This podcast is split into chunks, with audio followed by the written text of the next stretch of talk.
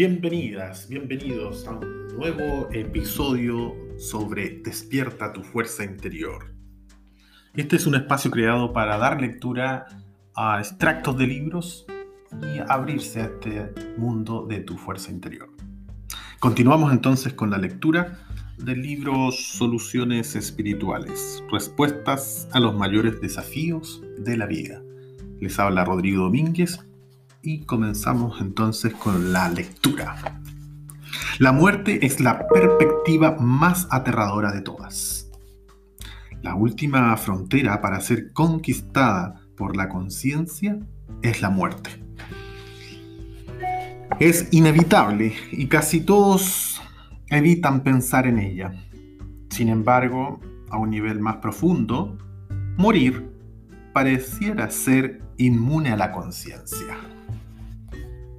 A fin de cuentas, ¿acaso cuando muere el cuerpo no perece también la mente?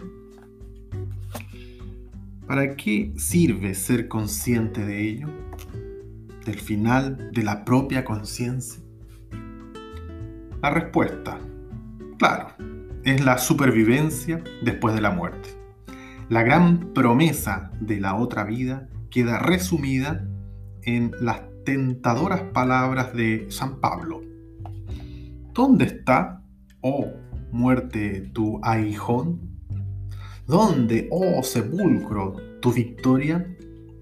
Casi todas las religiones del mundo se hacen eco de la misma promesa, que la muerte no tiene la última palabra.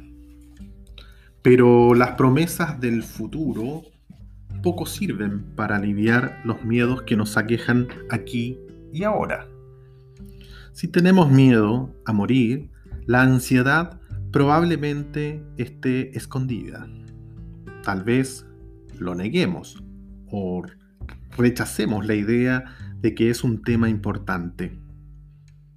No se ha diseñado prueba médica alguna para demostrar de qué forma las células se ven afectadas por un miedo en concreto. Por ejemplo, el miedo a la muerte como algo distinto del miedo a las arañas. Pero si tomamos un poco de distancia, la influencia más determinante en toda nuestra vida empieza por la forma en que nos sentimos con respecto a la vida y la muerte. Cuando se define el bienestar en términos holísticos, es innegable que el miedo a la muerte tiene consecuencias tales como sentirnos inseguros en el mundo. Estar constantemente alerta de las amenazas y considerar que la muerte es más poderosa que la vida. Solo si se cambian radicalmente estas consecuencias, puede existir una sensación de bienestar profunda. La solución. Experimenta el sentido de la trascendencia. Trascender es ir más allá del estado corriente de vigilia. Es algo que haces ya de por sí a través de la fantasía el soñar despierto, las ideas de futuro, la imaginación y la curiosidad por lo desconocido. Si llevas al proceso un paso más allá, a través de la meditación, la contemplación y la autorreflexión, puedes expandir la conciencia hasta llegar a una experiencia de conciencia pura. Una vez establecido allí el miedo a la muerte es reemplazado por el conocimiento del estado de inmortalidad. Eso es lo que San Pablo quería decir con morir a la muerte. Ya no sigues alimentando los miedos ni dándoles vida, sino que activas el nivel de conciencia más profundo y a partir de ella te nutres de la vida. La enfermedad y los trastornos deben curarse. Sin embargo, a lo largo de la vida, la clave del bienestar son las habilidades personales para hacer frente a las cosas. Si ellas son deficientes, te conviertes en presa fácil de cualquier accidente, dificultad o desastre. pero si son sólidas, te vuelves resistente a las desgracias y la resistencia es una característica que siempre está presente en las personas que viven hasta una edad avanzada y con una sensación de realización. La capacidad de abordar las cosas empieza en la mente. El estado de conciencia es la base de todos los hábitos y actitudes mentales. A partir de ahí, se desarrolla la conducta de una vida entera. La conciencia contraída limita gravemente la conducta. En última instancia, esa es la razón de que la gente se entregue a actividades que ponen en peligro su salud. No ven la salida porque están atrapados en una visión muy limitada de las posibilidades. En los siguientes capítulos ampliaremos el tema de la capacidad de abordaje. Lamentablemente, la mayoría de la gente no se ve a sí misma de esta manera ni ha descubierto dónde radica su enfermedad y sus trastornos. La recomendación habitual de mejorar nuestro estilo de vida es válida, pero cuando las personas acceden a la auténtica fuente de toda realización, les espera un nivel de bienestar mucho mayor. Avanzamos ahora al éxito. El éxito se persigue tanto como uno quisiera. Se persigue con tanto afán que cualquiera diría que es algo que se comprende perfectamente.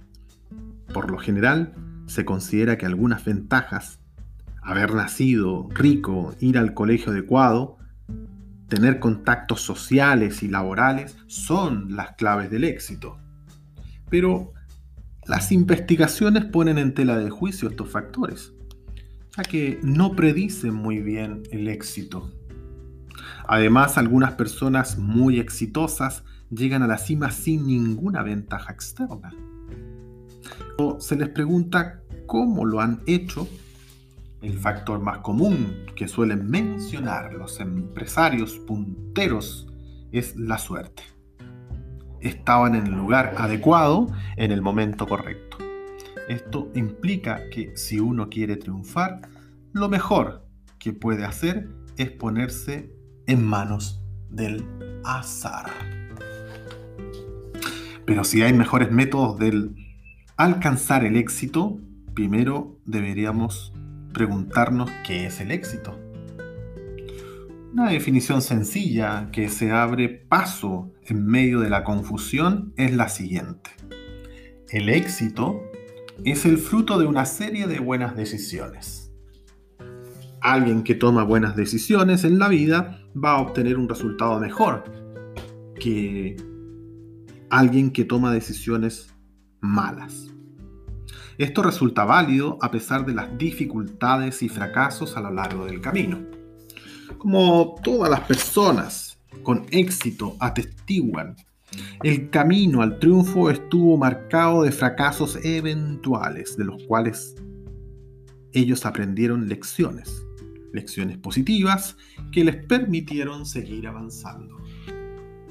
¿Qué influye entonces en una buena decisión?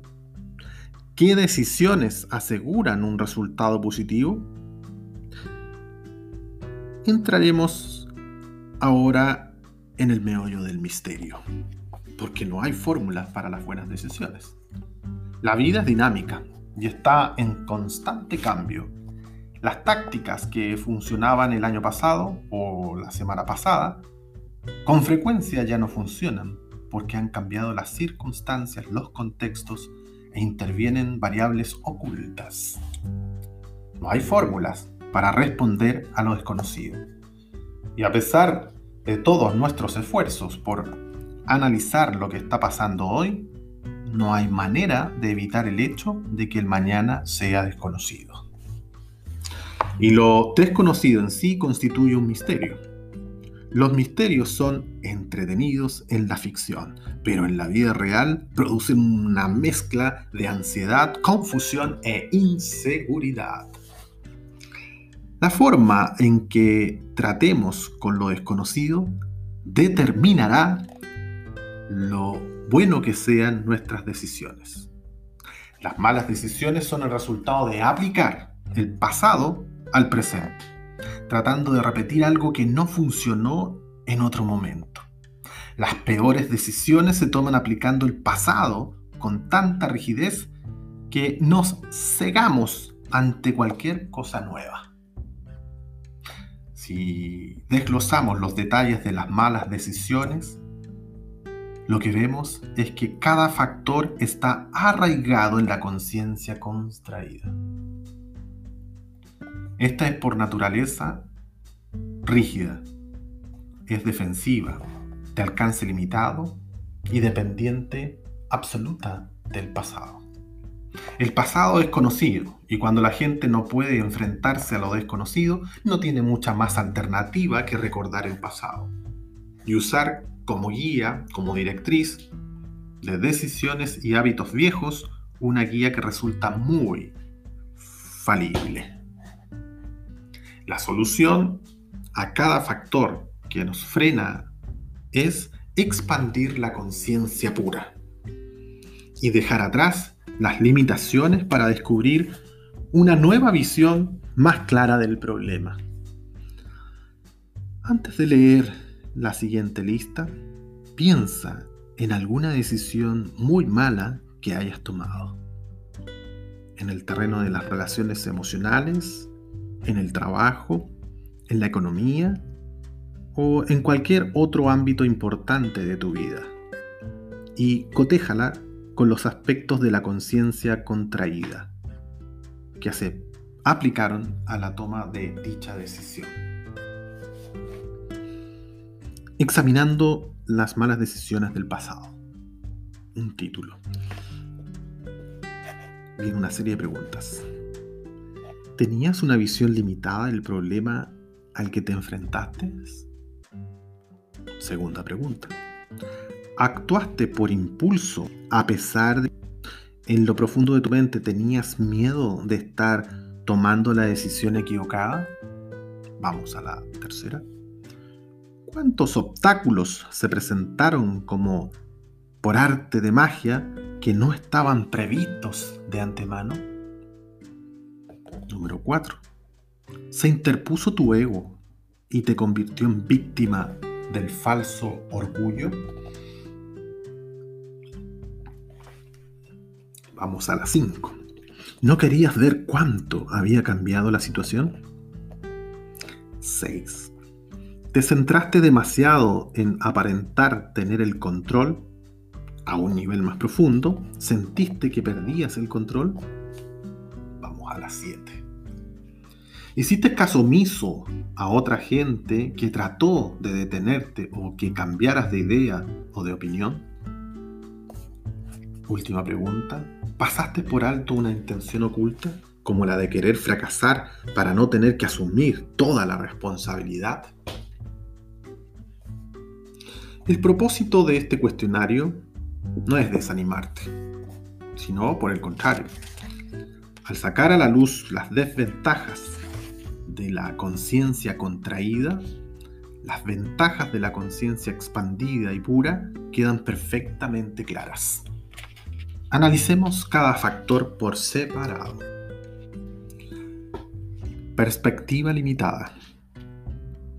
En cualquier situación nunca tenemos suficiente información.